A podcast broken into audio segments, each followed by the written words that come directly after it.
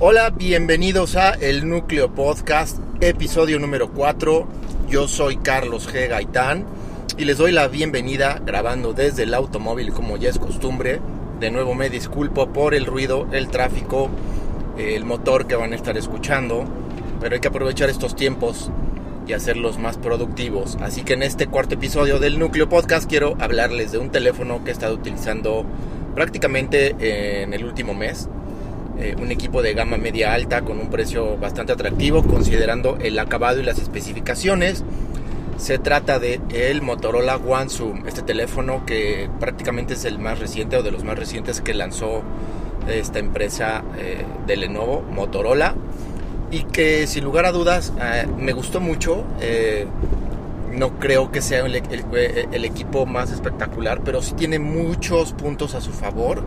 Eh, para empezar, es un, es un equipo que tiene una pantalla de 6.4 pulgadas con tecnología AMOLED, lo cual no es tan eh, común en este segmento de precios. Eh, y el lector de dactilar está integrado en la pantalla. Tiene un notch tipo gota donde resguarda la cámara frontal. tiene puerto para auriculares y el puerto USB para carga y transferencia de datos. Este este, este, este, eh, la, carga de la batería es, carga rápida de Motorola Turbo Power. El cargador se incluye evidentemente. Y, en general es una experiencia bastante bien. Es un frontal bonito a la vista y, al tacto. Los bordes si los, si los tiene, pero son, son mínimos, ¿no? A lo que ya nos están acostumbrando los, los, los, teléfonos de, gran pantalla y casi full screen. La parte trasera es la más llamativa de, prácticamente de todo el, equipo. Es un teléfono que posee un acabado, eh, bueno, e, el diseño es ligeramente curvo en la parte trasera y el acabado es, a mí me encantó, es de cristal tipo satinado, muy similar al, del iPhone, pero con un degradado de color, ¿no? El, el, equipo que yo estuve probando era un color tipo morado que, en verdad lucía muy bonito y además el, satinado hace que el cristal no se convierta en un imán de huellas digitales y eso es sencillamente maravilloso. En la parte superior, eh, en medio, tiene un arreglo de cuatro cámaras, así es, cuatro cámaras, que a diferencia de otros fabricantes como eh, el nuevo iPhone o el Pixel 4, que tienen eh, asimétrico el, arreglo de, sus cámaras. Motorola lo colocó en un arreglo rectangular en medio, muy simétrico, muy bonito y es la única parte glossy, brillosita, que sí se llena de huellas digitales, pero que al mismo tiempo resalta sobre todo el satinado que, que lo rodea, entonces luce muy bonito. Este arreglo de cámaras incluye una cámara angular, digamos la normal, de 48 megapíxeles con tecnología quad pixel, lo cual da como resultado que estos píxeles se unan para dar una foto de 12 megapíxeles pero con mayor luminosidad. Pero si lo preferimos también podemos activar en, el software de la cámara pues que nos tome una foto a 48 megapíxeles, ¿no? Eh, entonces tenemos esa alternativa. El segundo lente que, está incluido es un ultra gran angular que nos permite sacar fotos de 117 grados panorámicas con unos resultados bastante favorables, eh, bastante buenos. No nos podemos quejar considerando el segmento de, precio que está atacando Motorola con este equipo. Y el cuarto lente y el tercer lente que, se incluye y que es el que da nombre al teléfono, el de, Zoom, es precisamente un telefoto con un aumento, con un eh, aumento de 3, x óptico. Eh, importante señalar que este lente junto con el normal tienen estabilización, entonces pues ayuda muchísimo en las tomas. Eh, y, que gracias a este aumento de 3X que incluso supera a, a, lentes de marcas como, bueno, como el Galaxy S10 por ejemplo, que nada más es de 2X, pues, pues es bastante sorprendente que Motorola lo haya hecho así pero también presumen justo de ese nombre. En general las fotografías son bastante buenas, el software que incluye Motorola es, eh, para la cámara es, bastante usable, digamos, y útil. Incluye también modo nocturno. Eh, las fotos, bueno, si las, damos, si las comparamos con un P30 Pro, con un Audi S Plus o con el iPhone 11, por ejemplo, pues, pues no alcanzan esa calidez, esa naturalidad, esos detalles que, eh, que podemos apreciar en otros equipos. Evidentemente estamos hablando de equipos que cuestan el doble, pero dentro de su segmento definitivamente es, es muy bueno, es muy competitivo y creo que es de los más versátiles al incluir esta, estas cámaras. Ahora dije que incluía cuatro y nada más menciona tres. La cuarta cámara es de, 5 megapíxeles y es eh, justamente para calcular de mejor manera la profundidad de campo para fotografías de retrato. Entonces, en términos generales es muy buena. Eh, en términos de la fotografía de retrato, logra resultados donde uno, puede moverle después de incluso de sacar la fotografía la profundidad de campo para ajustarla más a nuestro gusto.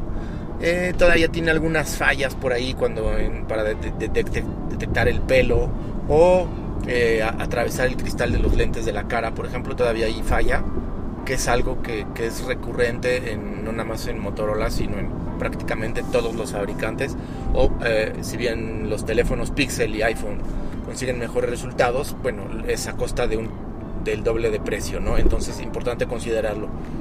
Yo lo utilicé incluso para un tema de trabajo, me lo llevé, tenía que sacar fotos, eh, pero no me podía acercar mucho a, la persona que tenía que fotografiar, entonces con este zoom de 3X, la verdad es que logré resultados muy buenos, los publiqué eh, para mi trabajo y, todo el mundo me dijo que, muy buenas fotos, ¿no? Eh, entonces, la verdad es que no me puedo quejar, eh, logré resultados que, con otro teléfono no hubiera conseguido con este zoom óptico. Entonces, pues, pues bien Motorola ahí, bien por el acabado, bien por el teléfono. El equipo tiene 4 GB, 4 GB de RAM, 128 eh, de almacenamiento y un Snapdragon 670, si, mi, memoria no me, no me está fallando, que son especificaciones de gama media alta. Quizá yo le hubiera puesto 6 GB de RAM para asegurarme que me va a durar un par de años sin ningún problema. De todas maneras, hoy por hoy esos 4 GB eh, permiten una gestión del software Android 9 que se incluye eh, pues con bastante fluidez. Evidentemente si lo comparamos con equipos con un procesador más rápido, pues sí vamos a notar esa diferencia. Pero si no tenemos con qué compararlo, realmente vamos a estar utilizando el teléfono sin problema. Es posible que también en algunos juegos sintamos que, que, a lo mejor no está dando el máximo y, pues así será. Pero es un teléfono que todo terreno, diría yo, eh, que se desempeña bastante bien y, que quizás su único...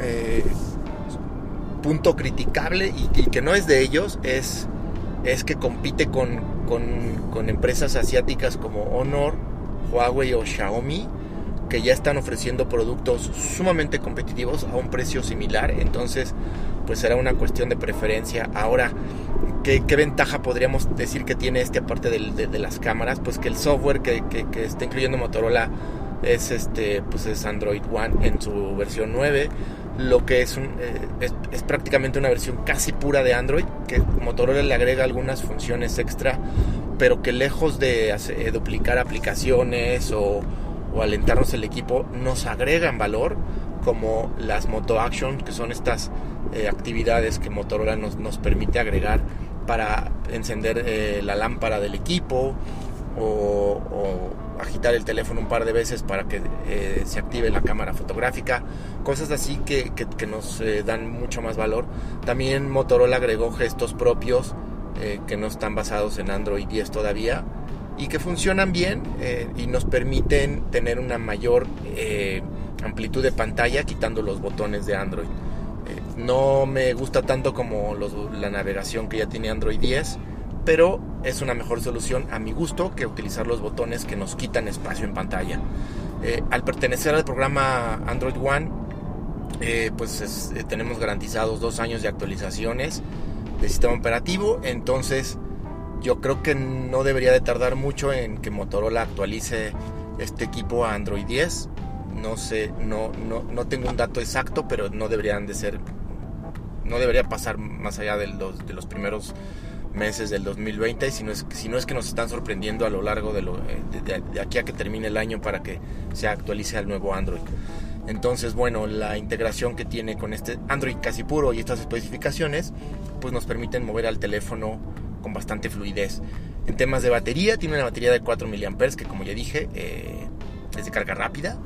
Y esta batería, pues 4 eh, mAh nos dan para una jornada de trabajo ajetreada prácticamente todo el día sin ningún problema, sin tener que recurrir a la batería, si no sin tener que recurrir al enchufe, si no eh, usamos tan recurrente el teléfono y damos, damos un, uso más sencillo, uno que otro mail, de repente checo mi red social, una cancioncita por ahí en Spotify, pues entonces quizá nos dure más de un día, día y medio quizá.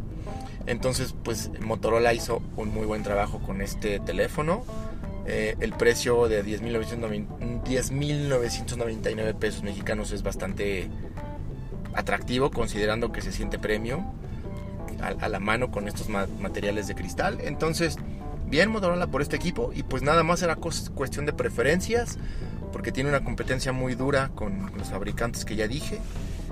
Pero, pero vean, es, un equipo que el que lo adquiera, la verdad es que va a estar muy contento con, con el teléfono y, que va a aprovechar estas capacidades que, de repente no son tan, tan comunes en, encontrar en, en, equipos de, este precio con, una este, funcionalidad tan versátil al incluir estas cámaras, ¿no? que generalmente estamos acostumbrados a verlas en equipos de precio y de gama mayor. Entonces, pues me gustó, sí lo recomiendo, considerando su precio. Ya será cuestión de preferencia. Si prefieren un Android más puro, esta es la, alternativa. Entonces, bien, este fue el Motorola One Zoom en el Núcleo Podcast. Así que esto es todo por hoy. Ha sido un podcast de poquito más de 10 minutos. Corto, al grano. Tecnología y videojuegos. Yo soy Carlos Gaitán y nos vemos hasta la próxima. Chao.